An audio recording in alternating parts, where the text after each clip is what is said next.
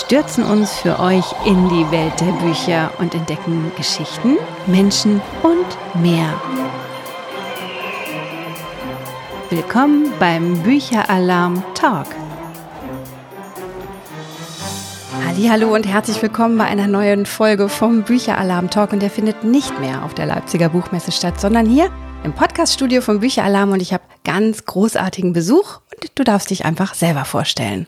Hallo, mein Name ist Tilo alias Grazia Grazioso. Ich bin eine Drag Queen und nebenbei noch Lehrer. Eine ganz, ganz heiße Mischung, finde ich, und eine großartige Mischung, weil beim Bücheralarm Talk geht es ja eben darum, Bücher und das Lesen an den Schulen auch wieder ein bisschen zu etablieren und darüber zu sprechen, wie man das am besten schaffen kann, das haben wir jetzt auf der Leipziger Buchmesse schon ganz viel gemacht und weil das Format so wahnsinnig viel Spaß gemacht hat und so gut bei den Hörerinnen und Hörern ankommt, machen wir jetzt hier einfach weiter. Und es kam ein kunterbuntes Buch bei mir, äh, lag in der Post und da dachte ich, Liebe, wie du willst, klingt schon mal schön. Der Regenbogen zeigt, worum es geht und du hast dich eben schon perfekt vorgestellt, worum geht's in deinem Buch? Ja, also zum einen erstmal zum Titel, Liebe oder Lebe, wie du willst. Also je nachdem, was du als erstes liest, das sollte dich ansprechen. Und in meinem Buch geht es äh, darum, Ratschläge zu geben, vielleicht auch zum Coming Out. Es ist äh, neben dem Ratgeber auch ein Aufklärungsteil für Lehrerinnen und Lehrer, für Schülerinnen und Schüler, für sämtliche Menschen, die sich mit dem Thema auseinandersetzen wollen. Es gibt einen Mitmachteil und noch einen biografischen Teil der an den Themen immer orientiert ist und den biografischen Teil erkennt man zum Beispiel auch am Farbkonzept. Wann kam dir die Idee zu diesem Buch und wie kam es dazu, dass du das geschrieben hast? Und du hast es nicht allein geschrieben, glaube ich auch. Nein, äh, die Story kann ich gerne erzählen. Also vielleicht kennen mich einige deiner Hörerinnen und Hörer über TikTok. Und ich hatte vor etwas mehr als zwei Jahren ein TikTok gedreht, wo ich gesagt habe, mir fehlen in meinem Leben noch drei Dinge. Das eine ist, ich würde ganz gerne ein Haus bauen. Dazu fehlt mir leider das Geld. Das zweite ist, ich würde gerne einen eigenen Song aufnehmen. Dazu fehlt mir leider das Talent. Und der dritte Aspekt war dann, ich würde gerne ein Buch schreiben, aber dafür fehlt mir die Zeit. Die Idee mit dem Buch ähm, ist in der Corona-Pandemie bei mir entstanden äh, durch meinen Content bei TikTok, wo mir immer wieder die gleichen Fragen gestellt wurden wie kann ich mich bei meinen Eltern outen? Wie gehe ich damit um, wenn mein Lehrer vielleicht queerfeindliche Kommentare loslässt? Wie kann ich mich überhaupt durchsetzen oder Hilfe erwarten bei Menschen, die mir nahestehen? Und auf dieses TikTok ist dann der Riva Verlag aufmerksam geworden. Die haben mir dann eine E-Mail geschrieben und haben gesagt, ja, wir verfolgen deinen Content schon etwas länger. Jetzt haben wir gesehen, du würdest gerne ein Buch schreiben. Wir würden dich gerne dabei unterstützen. Dann gab es auch einen wunderbaren Call und ich habe gemeint, ich würde es wirklich super gerne machen. Aber mir fehlt die Zeit. Mein Lehrerberuf geht immer vor für mich. Content Creator, das ist für mich ein, ein Hobby im Grunde genommen. Und dann wurde mir vorgeschlagen, man könnte mir ähm, einen Co-Autor oder eine Co-Autorin äh, an die Seite stellen, die mich dann beim Schreibprozess unterstützt. Das Projekt sollte eigentlich ein Jahr dauern. Der erste Co-Autor, den ich hatte, der war dann leider etwas bezüglich meiner Vorstellungen überfordert. Das lag aber dann daran, dass ich wirklich, also ich bin kein einfacher Mensch. Wenn ich etwas vorhabe, wenn ich Vorstellungen habe, wie das alles zu sein hat, ich glaube, auch der Verlag war zwischendurch so, ah, das ist ein Genre-Mix, ist ja auch eine gefährliche Mischung. Eigentlich mag man sowas gar nicht. Aber dann haben sie dann noch eine Co-Autorin dann für mich gefunden, die mit dem Thema überhaupt nichts zu tun hatte. Und das war für mich der Glücksgriff. Weil alles, was ich formuliert habe, musste ich so formulieren, damit meine Co-Autorin es auch versteht als, äh, heterosexuelle Cis-Frau, die mit dem Thema überhaupt keine Berührungspunkte hat. Und ich glaube, das war der Glücksgriff. Und dann ging es auch relativ schnell. Und dann nach einem weiteren Jahr, also nach zwei Jahren, war dann alles im Kasten. Da war es im Kasten. Und das ist, finde ich, ein großartiges Buch geworden. Also äh, es ist tatsächlich, zeigt, wie bunt die Welt der Liebe und des Lebens sein kann. Und ich finde es ganz wichtig, dass ähm, Jugendliche, die so in der Identitätsfindung sind, einfach aufgeklärt sind. Aber auch für mich als Mutter es ist ein tolles Buch, weil ich einfach erfahren kann, was gerade so los ist in der Welt der Jugendlichen, wenn man sich definiert und findet, ausprobiert, Try and Error vielleicht feststellt, was man so alles im Leben noch äh, kennenlernen möchte. Wie bist du denn mit deinem Coming Out vorgegangen? Man muss vielleicht so sagen, ich hatte in meinem Leben im Grunde genommen zweimal ein Coming Out. Also einmal, dass ich mich als schwul der Familie, der Gesellschaft, den Freundinnen und Freunden öffne und dann nochmal ein paar Jahre später als Drag Queen. Also nochmal eins, eins oben drauf gesetzt. Mein Coming Out als, als, als schwuler Mann, das begann mit 18. Mein Coming Out hat zwei Jahre gedauert. Die erste Person, der ich mich gegenüber geoutet hatte, war meine Schwester. Die, als ich 18 war, war sie 15 und Sie hatte ein bisschen Ärger mit, äh, mit unserem Stiefvater und da sind Tränen geflossen. Ich habe mich dann mit ihr unterhalten und gesagt, hör zu, Schwesterlein, du bist nicht die Einzige, die ein Geheimnis mit sich trägt, sondern auch ich und habe mich ihr dann gegenüber geöffnet. Und meine Schwester hatte mir dann immer wieder so ein bisschen den Anstoß gegeben, das dann auch meiner Mutter zu erzählen, meinem Vater, meinen Brüdern, bis hin dann zu meinen Großeltern. Ich hatte, was mein Coming Out angeht, ähm, sehr, sehr viel Glück. Also ich habe da eine ganz, ganz tolle Familie im Hintergrund, die mich immer so angenommen hat, wie ich bin es war schwierig für mich. Also ich hatte wirklich große Angst. Wir reden hier von Ende der 90er Jahren. Da war queer nochmal viel mehr unter den Teppich gekehrt, als es, als es heute ist. Und meine Familie hat aber voll und ganz hinter mir gestanden. Später dann das äh, Coming Out als Drag Queen dann war ja nur, ja, war klar, der muss noch eins draufsetzen, eher auf dem Level. Und besonders spannend und schön für mich war mein Coming Out als, als Lehrer. Für mich war immer klar, meinen Schülerinnen und Schülern gegenüber oute ich mich nicht. Das ist meine Privatsache. Kolleginnen und Kollegen, die dürfen das wissen. Ich meine, ich bin ja auch verheiratet oder hatte da schon seit Jahren einen Freund und ich möchte den auch nicht irgendwie verstecken. Aber vor Schülerinnen und Schülern halte ich die Füße still. Nicht, weil ich irgendwie Angst hatte vor den Reaktionen der Kinder, sondern für mich war immer so, hm, wie reagieren die Eltern? Das war für mich immer so der Aspekt, lass es einfach. Und mein Mann und ich, wir haben 2017 ähm, geheiratet und wir waren in Mainz die ersten, die die gleichgeschlechtliche Ehe eingegangen sind. Und das wurde natürlich auch in der Presse kommuniziert. Das war donnerstags und freitags morgens von einer Schülerin eine WhatsApp-Nachricht bekommen mit dem Link zum Artikel und den Worten, ich hab's doch gewusst. Vielleicht gibt es auch Schülerinnen und Schüler, vielleicht gibt es auch Eltern, die äh, das jetzt nicht toll finden, was ich mache oder wie ich mein Leben gestalte. Das wurde aber bis heute nicht an mich rangetragen. Im Gegenteil, es gibt Eltern, die kommen auf mich zu und sagen, ja, mein Kind ist jetzt nicht queer, aber sie sind auch eine Vorbildfunktion, dass ein homosexuelles Leben genauso langweilig sein kann wie ein heterosexuelles Leben. Ich meine, was gibt es denn langweiligeres oder spießigeres als ein Mathelehrer zu sein? Das ist, ähm, ich habe da wirklich sehr, sehr viel äh, Glück gehabt und diese positiven Gefühle, diese Emotionen, die würde ich ganz gerne mit dem Buch einfach auch anderen Menschen, auch Kolleginnen und Kollegen, die vielleicht noch nicht geoutet sind oder am Überlegen sind, sollen sie diesen Schritt gehen, zu sagen, macht das, tut das, es ist gut, wenn die Schülerinnen und Schüler die Persönlichkeit erstmal kennenlernen und dann vielleicht einen weiteren Aspekt, dass man sagt, ah, der Lehrer, der schwul ist und nicht der schwule Lehrer. Ah, sehr interessant und sehr richtig, finde ich auch. Erstmal den Menschen kennenzulernen, ist für uns alle wichtig und unsere Sexualität ist ja eben auch das Privateste, äh, was grundsätzlich ohnehin niemanden unbedingt was angeht. Aber ich finde diese Offenheit, mit der du ein Role Model, männliches bist und in ganz vielerlei Hinsicht. Wie dürfen Männer sein? Wie vielseitig darf man leben? Das ist total wichtig in der heutigen Zeit und ich bin einfach immer froh, wenn man Menschen kennenlernt, die so offen mit sich selbst umgehen können, weil das ist ein großer Schatz, egal auf ne, diese Authentizität, von der auch deine Schülerinnen und Schüler profitieren können. Das ist was ganz Besonderes, was du ihnen mitgibst. Und ich kram so im Gedächtnis meiner eigenen Schulzeit. Ich hatte gerade 30-jähriges Abi-Treffen, dann darf so gar nicht sagen und ähm, war auf einer einer krassen Zeitreise letzte Woche. Wir haben äh, die alte Schule auch besucht. Und solche Lehrer wie du hatten wir leider gar nicht. Ich glaube, wir hatten tatsächlich einen schwulen Lehrer, der auch ein bisschen unser Paradiesvogel war. Und äh, ich hätte mir für ihn gewünscht, dass vor 30 Jahren schon die Zeit reif gewesen wäre, dass er das auch hätte sagen dürfen oder mit seinem Partner vielleicht auf eine Schulfeier hätte kommen können. Ich weiß gar nicht, was passiert wäre, hätte er das getan, aber da war die Zeit schlichtweg noch gar nicht reif dafür. Ja, ich gebe dir recht, jetzt ist mein Abi 23 Jahre her.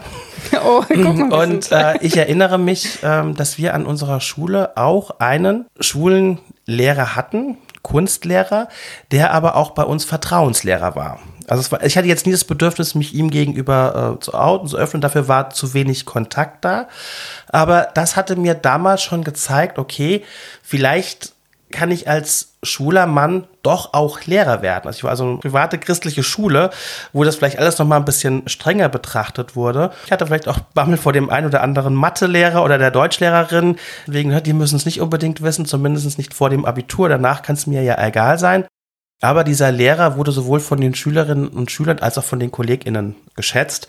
Und das war eine Beobachtung, die ich gemacht habe, weshalb ich auch sagen konnte, okay, ich versuche diesen Weg zu gehen. Also ich möchte diesen Weg gehen ähm, äh, des Lehrers, der Lehrerin. Während des Referendariats hatte ich mich total zurückgezogen, war ich nicht geoutet. Also ich hatte mich schon also mein Coming Out war abgeschlossen mit, äh, mit 20. Zum Studium äh, an der Uni war das auch für mich überhaupt kein Problem.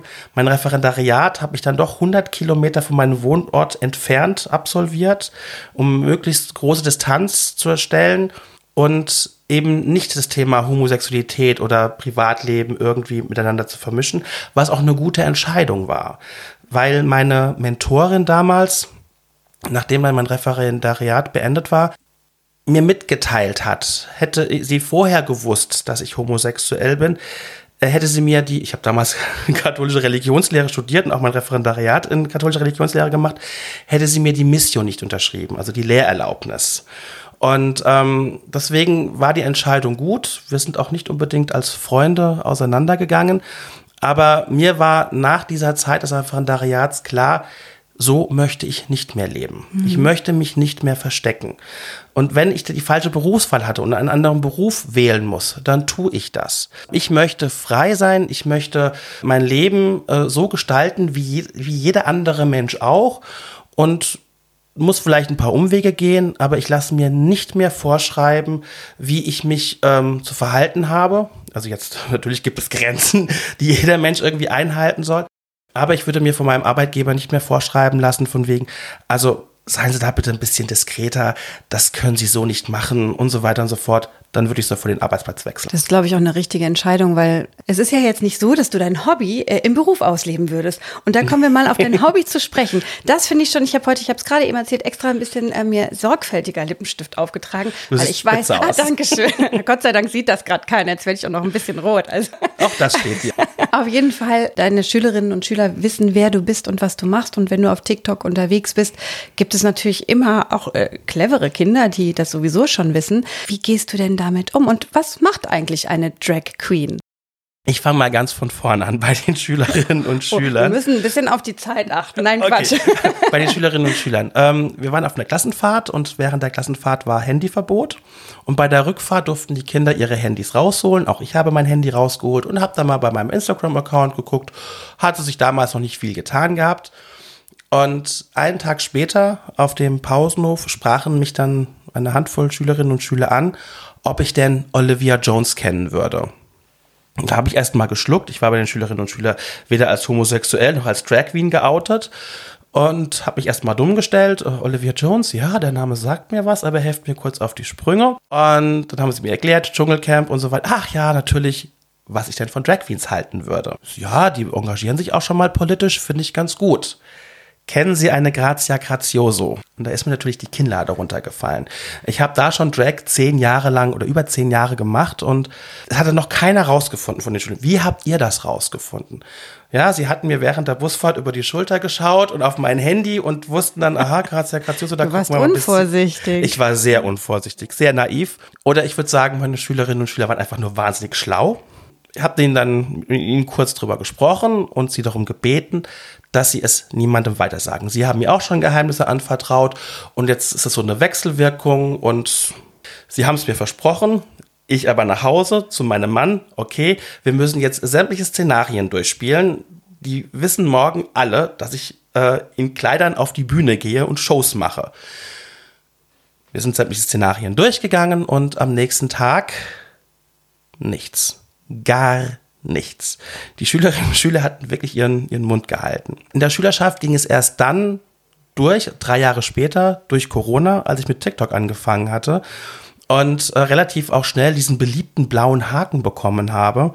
Und das ging dann bei den Schülerinnen und Schülern durch und ähm, dann kamen Kinder auf mich zu, die mich nach Tipps gefragt haben und wie ich das und warum und wieso und weshalb. Absolut positiv. Jetzt habe ich den zweiten Teil deiner Frage vergessen. Ich auch. Ich hänge so an deinen Lippen, dass ich sollte auch nie wieder Doppelfragen stellen. Ah, was eine Drag Queen eigentlich Ach, macht für all diejenigen genau. von uns, die jetzt so gar keine Ahnung haben. Ich versuche das jetzt mal so zu erklären, wie ich es damals meinem fünfjährigen Neffen erklärt habe, als er mich erwischt hatte. Im Grunde genommen feiere ich das ganze Jahr über Fastnacht. Also ich verkleide mich ja als Frau, allerdings nicht so, wie man vielleicht äh, eine Frau in der Stadt sehen würde, sondern sehr übertrieben. Also mit Perücken, die auch schon mal 40, 50 Zentimeter hoch sein können, mit Schuhen von über 20 Zentimeter Absätzen, mit Brüsten, die auch eine enorme Oberweite haben. Die Hüften werden mit Schaumstoffpolstern ähm, breiter gemacht und dann ganz viel ähm, bunte Kostüme mit Glitzer, Straß und allem, was, was dazugehört. So stelle ich mich dann auf die Bühne. Ich moderiere, ich ähm, mache mach Playbacks, ich mache Tanzshows. Tanzshows mittlerweile nicht mehr so intensiv, man, man wird ja auch nicht jünger. Und ich versuche so die Menschen ähm, zu unterhalten. Vielleicht kennt man das auch als Travestie. Ja, Travestie ist vielleicht ein Begriff. Allerdings äh, sind Travestiekünstler nur auf der Bühne. Ich bin auch politisch engagiert und das auch als Drag Queen und habe mir im Grunde genommen so mir meinen Künstlernamen aufgebaut. Aber stellt euch einfach den die bunteste Frau vor, die ihr euch nur vorstellen könnt, mit dem heftigsten Make-up, wo man vor lauter Make-up das Gesicht nicht mehr sieht. Das bin ich. Das bist du. Und du siehst ganz großartig aus. Wir werden auf jeden Fall ähm, auf Instagram und so ein paar Fotos auch äh, verlinken und posten, damit man sich einfach mal ein Bild von dir machen kann, wie schillernd und vielseitig du bist. Du hast jetzt schon gesagt, du bist eigentlich immer relativ positiv aufgenommen worden, aber es hat glaube ich, doch auch Schattenseiten und Momente, die, die nicht ganz so einfach sind, wenn man so offen seine Vielseitigkeit lebt. Hast du da auch was erleben müssen oder ist es eigentlich so, dass du sagst, nee, auch vielleicht sogar dadurch, dass du so sehr deinen Mann stehst in, in dieser Rolle, die du hast, passiert dir das gar nicht so? Also im, im Real Life ist mir das nur ein einziges Mal passiert, dass mich, ähm, aber das war, da war ich noch nicht mal in Drag, sondern da war ich als, als Mann auf einer heterosexuellen Party, also heterosexuell in Anführungszeichen, also keine queere Party, sondern so eine klassische Party abends und ein betrunkener äh, Mann hat mich dann einfach nur dumm angemacht und gesagt, du bist doch schwul, oder? Das war in meinem Real Life wirklich die einzige Situation, wo ich mir dachte, so, was bist du für ein Vogel? Ich trete, glaube ich, auch sehr selbstbewusst auf. Also ich lasse mir ungern die Butter vom Brot nehmen. Im Real Life ist mir das wirklich noch nicht passiert. Klar gab es auch schon mal, als direkt nach dem Coming Out von einem Schüler auch schon mal so ein blöder Spruch. Da ist dann gleich, ähm, also auch dann mit, mit Strafanzeige, also Beleidigungen und so weiter, geht überhaupt nicht. Da bin ich dann auch sehr, ähm, sehr hart gewesen. Ähm, hab dann natürlich mit der Staatsanwaltschaft dann nochmal so ein bisschen runter und das reicht mir, wenn er da jetzt an sozialen Projekt mitmacht. Mehr muss ja jetzt nicht passieren. Ich glaube, er hat seine Lektion gelernt. Also ein Exempel statuiert im Grunde genommen, dass die Schülerinnen und Schüler wissen, okay, also selbst wenn ich ihn nicht mag, selbst wenn ich das, was er macht, doof finde, das ist meine Meinung, das darf ich auch, aber ich darf ihn nicht beleidigen. Ganz anders sieht es natürlich in den sozialen Medien aus. Also wenn man da bei TikTok oder auch bei, Insta bei Instagram ist es weniger. Da habe ich ähm, nochmal ordentlich gefiltert. Aber da kommen natürlich auch schon oder kamen auch mittlerweile weniger Beleidigungen. Aber auch die kann man ganz leicht online anzeigen und das tue ich auch. Aber das sind wirklich die Ausnahmen. Und das sind Menschen, die sich hinter Profilen verstecken. Das sind also in der Regel immer anonyme Profile. Und ich bin 43. Ich stehe äh, mitten im Leben. Mich ärgert das, aber mich verletzt das nicht. Und diese, diese Wut, die dann in mir aufkommt, die versuche ich so zu kanalisieren, dass ich eben sage, okay, du sorgst dafür, dass ich weiter Content habe. Also durch solche Kommentare fühle ich mich bestätigt, das zu machen, was ich tue.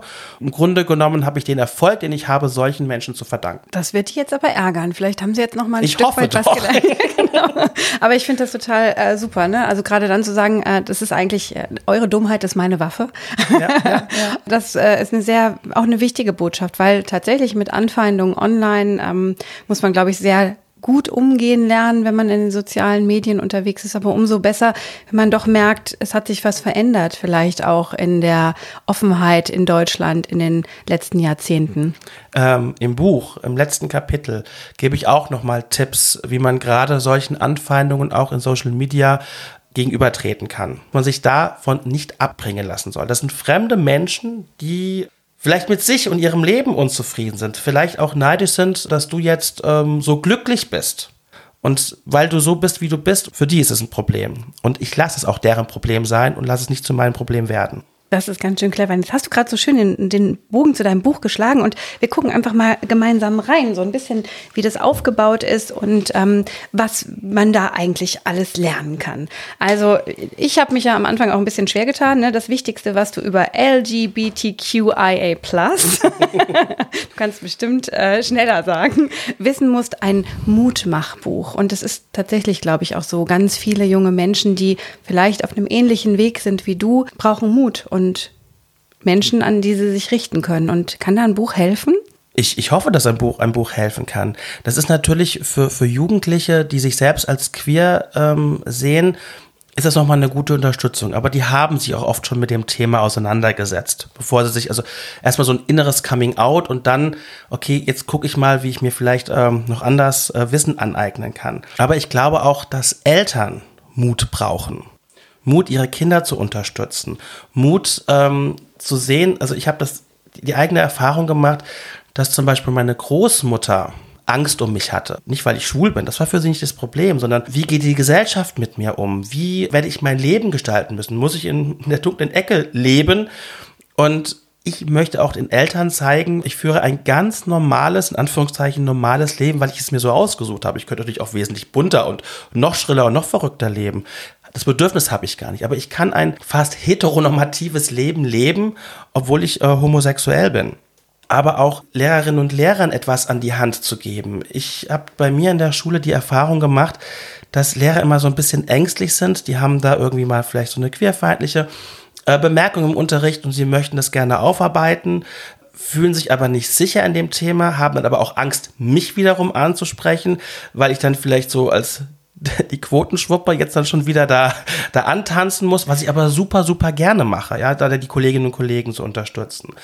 Aber auch hier sage ich, okay, äh, man muss ja nicht, nicht jedes Mal ein Wahnsinns-Tamtam drumherum machen, sondern hier gebe ich auch Tipps an Lehrerinnen und Lehrer, also an Kolleginnen und Kollegen, wie sie mit dem Thema umgehen können. Es kommen aber auch konkrete Ansagen an Eltern, also hört zu, das war mir unheimlich wichtig. Da gab es noch so ein paar Diskussionen auch mit dem Verlag und ich so, nein, ich möchte, wenn ich jetzt Eltern anspreche, wechsle ich vom Du ins Sie, damit die sich auch direkt angesprochen fühlen und aber auch klare Ansagen machen. Also gute Eltern, die lieben ihre Kinder bedingungslos. Das habe ich von meiner Mutter mitbekommen. Ich hatte ja auch immer die Angst von wegen so, ja, hast du mich jetzt weniger lieb, weil ich eben anders bin oder weil du vielleicht von mir keine Enkelkinder kriegen könntest, wie auch immer.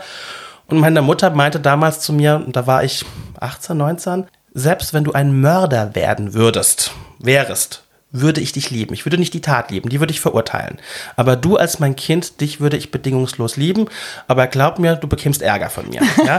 und ähm, und ich, darum geht es. Man, die Kinder müssen sich angenommen fühlen, so wie sie sind. Und das versuche ich den Eltern auch nochmal klar zu machen, dass es das Leben der Kinder ist und man als Elternteil die Aufgabe hat, das Kind bedingungslos zu lieben und zu unterstützen in dem, wie es sein Leben selbst gestalten möchte. Ja, und in dem Maße, in dem Kinder zu Hause schon nicht aufgenommen sind und Anfeindungen vielleicht aus der ja. eigenen Familie in ihrem Schutzumfeld bekommen, ist der Schritt irgendwann im Außen mutig zu sein oder zu sich selbst zu stehen oder eben auch Anfeindungen zu begegnen und ihnen die Stirn zu bieten, äh, ungleich schwerer. Ne? Also von daher ist es an uns Eltern, unseren Kindern das mitzugeben und äh, die Kraft zu geben, auch diesen durchaus steinigeren Weg zu gehen. Ich meine, für uns alle ist der Weg an irgendeiner Stelle im Leben als steinig. Immer, ja. ähm, und Ausgrenzungen gibt es ja, also, ne, also haben nicht nur mit Sexualität natürlich zu tun, sondern auch mit, bin ich klein, groß, dick, dünn, hellhäutig, dunkelhäutig, habe ich eine Hakennase oder nicht. Also es gibt ja immer irgendeinen, Richtig, der einen ja. Text zu dir hat. Und der muss nicht immer nett sein. Und deswegen, finde ich, müssen wir auch zusammenstehen und ein bisschen was für gute Umgangsformen tun. Und das mochte ich an deinem Buch auch. Gerade diese Tipps, ne? Also wirklich zu sagen, hier, es, wie formuliere ich Dinge? Und das ist tatsächlich schwierig. Und du hast ein paar super Tipps. Gibt es sowas wie, wie so ein Lieblingskapitel oder so eine ganz besonders wichtige Botschaft? Irgendwas, wo du sagst, das hat mir besonders viel bedeutet ich hätte so gerne noch viel mehr geschrieben. Also eigentlich sollte dieses Buch nur 208 Seiten haben. Es sind 257 Seiten geworden. Ich wollte noch viel mehr Bilder auch von mir reinbringen. Zwei Bilder durfte ich dann noch reinsetzen, weil ich sowieso schon den Rahmen gesprengt habe. Also alles, was mir im Grunde genommen irgendwie wichtig war, ist in diesem, ist in diesem Buch drin. Es gibt noch Grazias goldene Regeln, dass die Inhalte, die ich vorher reingebracht habe, die vielleicht auch manchmal für jemanden, der vielleicht nicht so in der Thematik drin ist, manchmal was genau meint er jetzt? Das ist für mich so etwas kompliziert. Versucht nochmal in dieser goldenen Regel kurz zusammenzufassen, dass wenn man den Inhalt nicht unbedingt immer verstanden hat, dass man aber die Message zumindest mitbekommt. Und das ist für mich immer so in der goldenen Regel nochmal so eine kurze Zusammenfassung von dem, was ich gerade mitgeben wollte.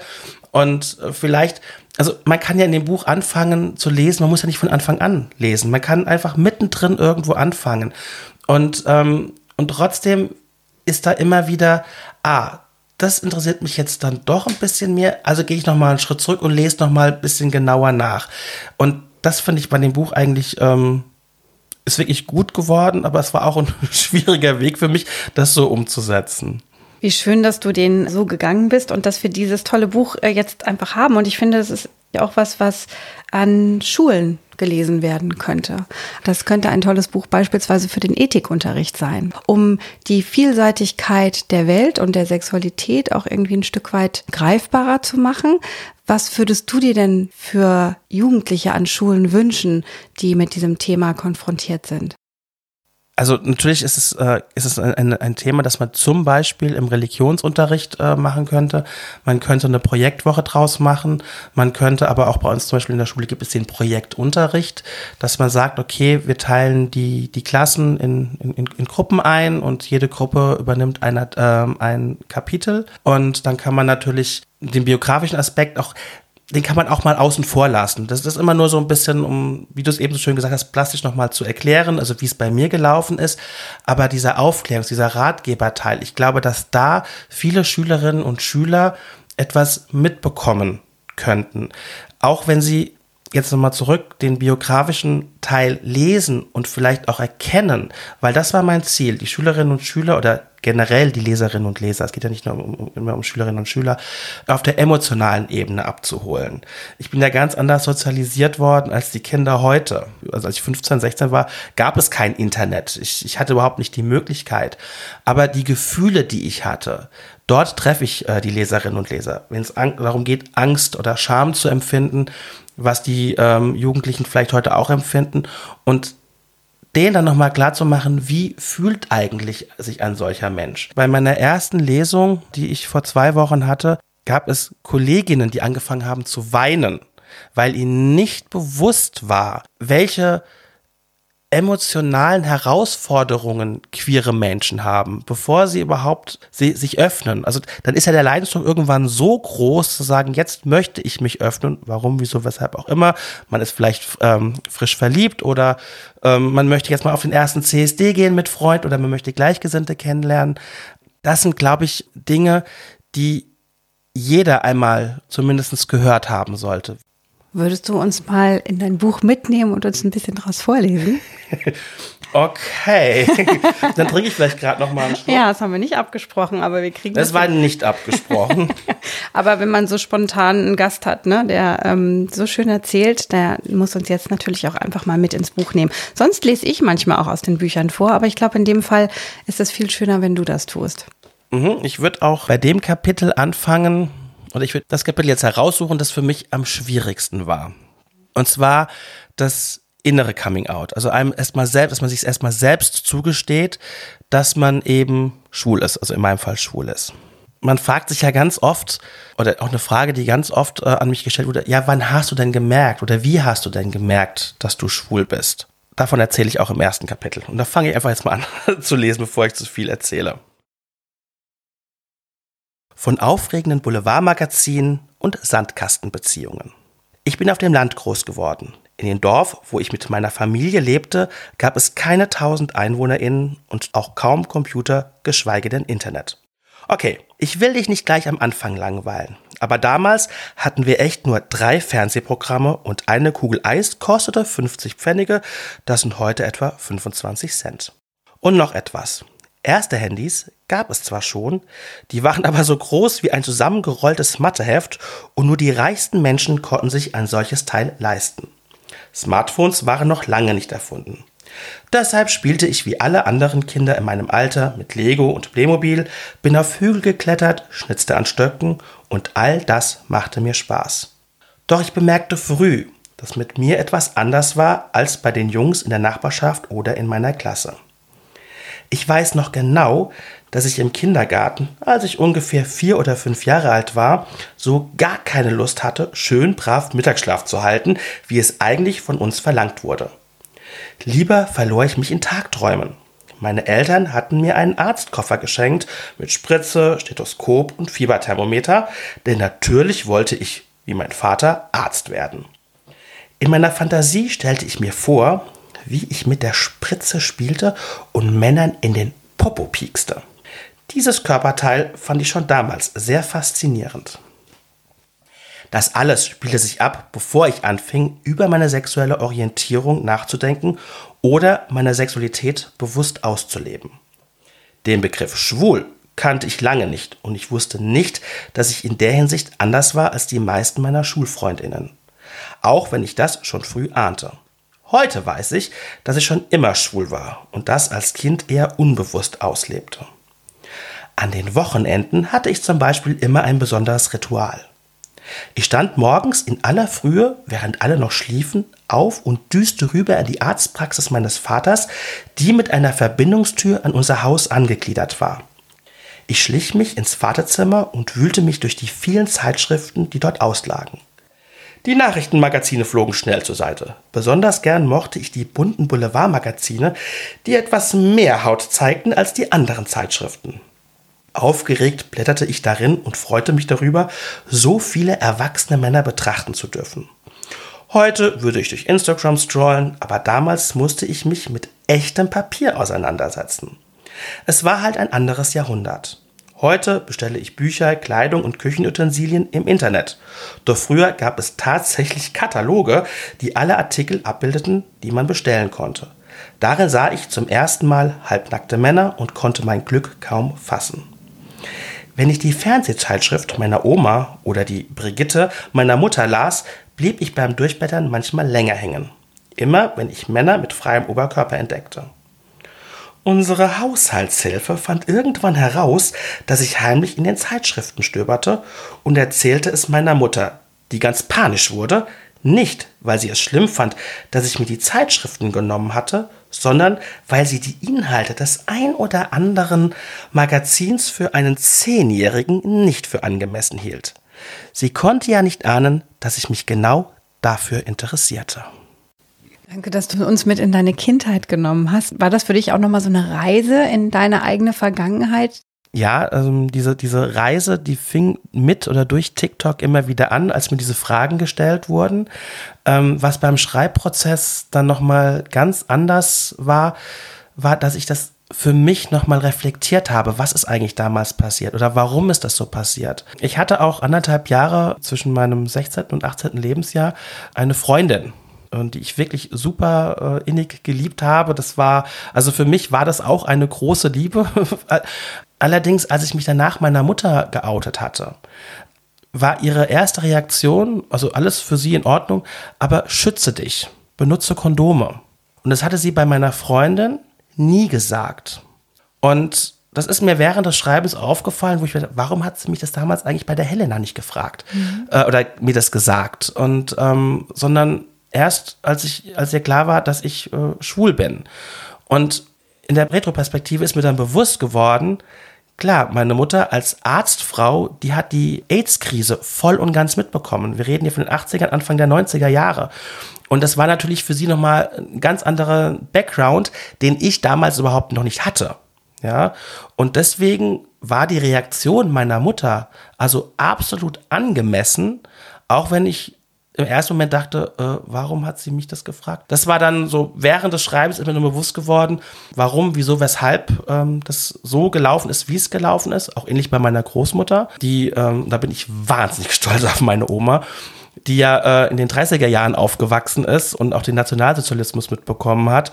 Die Hälfte ihres Lebens galt Homosexualität als psychische Erkrankung. Ihre erste Reaktion war damals, äh, Junge, das macht nichts, das kann man heilen ähm, was natürlich einen erstmal verletzt, weil man sich überhaupt nicht krank fühlt. Aber wenn man weiß, wie sie aufgewachsen ist, dass diese Reaktion absolut in Ordnung war, aber sie dann einen wahnsinnigen Wandlungsprozess mitgemacht hat, der sich darin gesteigert hat, dass sie 2018, als ich als Grazie auf der Bühne stand, mit mir, als über 80-Jährige, 86 war sie, 87, mit mir auf der Bühne stand und Show gemacht hat. Das muss man sich einfach mal vorstellen. Und diese Entwicklung, ich kann es nicht von heute auf morgen von, von meinen Familienmitgliedern erwarten, dass sie es sofort damit gut umgehen können, weil ich habe mir ja schon jahrelang vorher darüber meine Gedanken gemacht.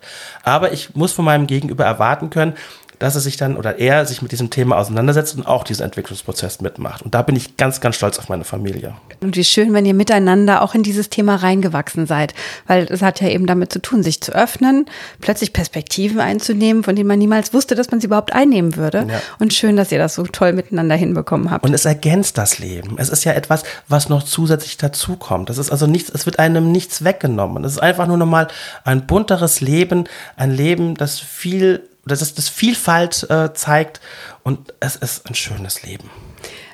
Das ist fast ein Schlusswort, aber ich bin eigentlich noch nicht ganz fertig mit dir. Es tut mir total Okay, ist, ist, alles in Ordnung. Du hast die Zeit angesprochen. Nein, ich wollte einfach noch mal so ein bisschen ähm, auf deine Rolle als Lehrer eingehen. Mhm. Hast du das Gefühl, das hat sich irgendwie an der Schule was verändert, seitdem dieses Buch draußen ist? Und noch dazu ist es ja nicht nur rausgekommen, sondern es wird auch ziemlich gehypt. Also man hat schon äh, in sozialen Medien begegnetst du mir gerade im Moment überall. Deswegen freue ich mich so sehr, dass du bei mir bist, weil ich dich schon äh, ganz oft eben bei Instagram gesehen habe und gedacht habe, sehr cool, was du da gerade machst. Und eben auch, wir kommen ja hier aus derselben Gegend, einen Zeitungsartikel, über dich auch schon gelesen habe und gedacht habe, cool, ein Autor direkt bei mir vor der Tür, der einfach auch eine Botschaft hat. Aber hat das dein Leben nochmal verändert als Lehrer? Das würde ich jetzt nicht sagen. Also äh, meine Schülerinnen und Schüler, die, die wissen jetzt seit drei Jahren im Grunde genommen, okay, der Lehrer ist halt ein bisschen bekannter als andere Lehrer, aber der hat auch nochmal einen ganz anderen Zugang, der versteht nochmal auf einer ganz anderen Ebene Spaß durch TikTok-Trends zum Beispiel. Ähm, das hat diesbezüglich mein, äh, mein Leben jetzt in der Schule überhaupt nicht groß beeinflusst. Ich hatte ein Erlebnis gehabt, das hat mich einfach gefreut. Ich bin morgens in die Schule gekommen und das war nachdem das Buch rauskam und ich also zum, auch zum ersten Mal dafür ähm, dann Werbung in Social Media gemacht habe, dass ein Schüler mit dem, aus, aus meiner Klasse, mit dem ich aber jetzt nicht so viel, also ich bin der Förderschullehrer, wie soll ich sagen, Berührungspunkte habe, weil es nicht mein Schüler ist, auch wenn ich ihn dann im Unterricht manchmal begleite, der dann zu mir kam und dann nur meinte, wissen Sie was, ich glaube, ich werde auch Drag Queen. Weil er das einfach so cool fand, ähm, was für Möglichkeiten ich als Drag Queen habe. Und da habe ich gemeint, du musst jetzt nicht Drag Queen werden, ja, aber und ich glaube, da hat mir Social Media auch wiederum geholfen. Vielleicht gäbe es Schülerinnen und Schüler, die vielleicht auch mal mehr blöde Kommentare loslassen. Aber wenn die sehen, okay, bei, bei Instagram, bei TikTok zusammen knapp mit dreiviertel Millionen Follower, der hat den blauen Haken, das kann jetzt nicht voll der Depp sein. Ja, das, das, das, also wenn so viele Menschen ihm folgen und ihn feiern und dann ich mich drauf, drauf einlasse und einfach mal gucke, okay, der macht da schon Sachen, die würde ich jetzt nicht unbedingt machen wollen, aber hey, äh, irgendwie ist es doch zumindest unterhaltsam. Man muss sich ja nicht mit allem auseinandersetzen oder identifizieren können in dem Sinne, um es zu tolerieren und vielleicht sogar zu feiern. Und das ja. finde ich schön und wichtig. Freue ich mich, dass du diese schönen Erlebnisse auch mit deinen Schülerinnen und Schülern hast, denen du ein bisschen mehr bunte Vielfalt ins Leben gibst. Also für, für mich ist so, ich mache ihnen ein Angebot und sie dürfen jederzeit auf mich zukommen und äh, auch darüber reden. Aber ansonsten hat es in meinem Schulalltag wenig, wenig Platz. Also sie wissen davon und sie wissen auch, okay, wir können ihn mal ansprechen oder wir können da mal nachhaken oder wir können diesmal. Aber das ist jetzt nichts, was jetzt groß im Unterricht ähm, groß zelebriere. Dafür habe ich einfach zu viel anderes um die Ohren. Ich wollte gerade sagen, Schule ist ja ein, ein voller Arbeitsplatz. Da ich habe das vorhin am Anfang noch so spaßeshalber gesagt, so nebenbei Lehrer. Nein, ich bin hauptberuflich Lehrer und ich liebe meinen Beruf, ich liebe meinen Job, ich liebe die Arbeit mit, mit jungen Menschen und ähm, würde dafür alles stehen und liegen lassen.